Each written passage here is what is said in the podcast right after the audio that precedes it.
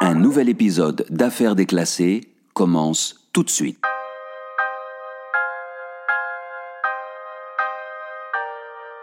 Dans la matinée du 27 décembre 2006, à 9h du matin, Louisa Varayeva prend son service en tant que femme de chambre dans un grand hôtel du centre d'Angers. Louisa est une fille simple et travailleuse qui a fui la guerre dans son pays et tente de s'intégrer tant bien que mal en France. Le salaire n'est pas bien grand, mais pour la jeune femme, mère de deux enfants, cet argent est extrêmement important. Non seulement il lui permet de nourrir sa famille, mais en même temps, il lui offre la possibilité d'aider les siens restés dans la banlieue de Grozny, la capitale tchétchène, où la vie est toujours difficile. En tout cas, bien plus qu'en France. C'est pour cela que la jeune femme travaille sans se plaindre et est très appréciée par ses employeurs.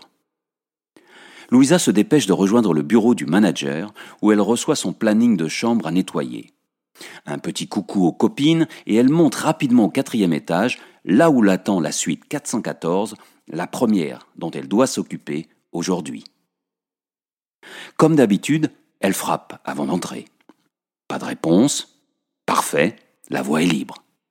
Louisa ouvre la porte avec son passe avant de la bloquer avec une cale en caoutchouc afin de pouvoir ressortir sans difficulté, les bras chargés des serviettes et des draps sales. Elle pénètre dans la pièce principale de la suite et là, elle se fige aussitôt.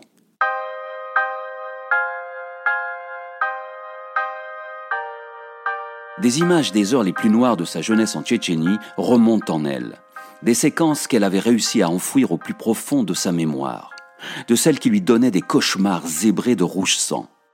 Là, directement sur la moquette, une femme, blonde aux cheveux plutôt longs, est allongée, habillée. Ses yeux sont fermés. Elle paraît dormir, la tête penchée sur le côté.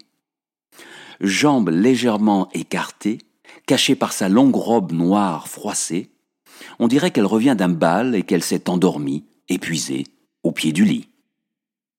Pourtant, deux petites entailles percent son corsage blanc, maculé de rouge, au niveau de la poitrine. Louisa, les yeux remplis d'horreur, a déjà compris. Pétrifiée par la monstruosité de sa découverte, elle ne peut détacher son regard de ces deux petits trous, d'où le sang a coulé pour créer une petite flaque sous la femme. Courant, trébuchant, s'appuyant sur les murs du couloir, Louisa fuit cette vision d'horreur et s'engouffre dans l'escalier de service. Elle descend, haletante, les quatre étages, risquant à tout moment de se casser le cou. Elle atteint le hall où elle débouche, les yeux hagards et la bouche ouverte, au milieu des clients plus que surpris. Louisa se jette sur le manager qui se trouve à la réception et l'attrape par la veste avant de crier, tout en sanglotant, qu'il y a une morte dans la suite 414. Ainsi commence l'affaire Roussel, une histoire qui va véritablement bouleverser la France, scandaliser le monde de la musique classique et faire de la ville d'Angers le centre de toutes les attentions plus ou moins voyeuristes, avec son cortège de journalistes à la recherche du moindre indice à se mettre sous la dent. Partie pour durer des mois, cette affaire va pourtant déjouer tous les pronostics en étant résolue de manière originale.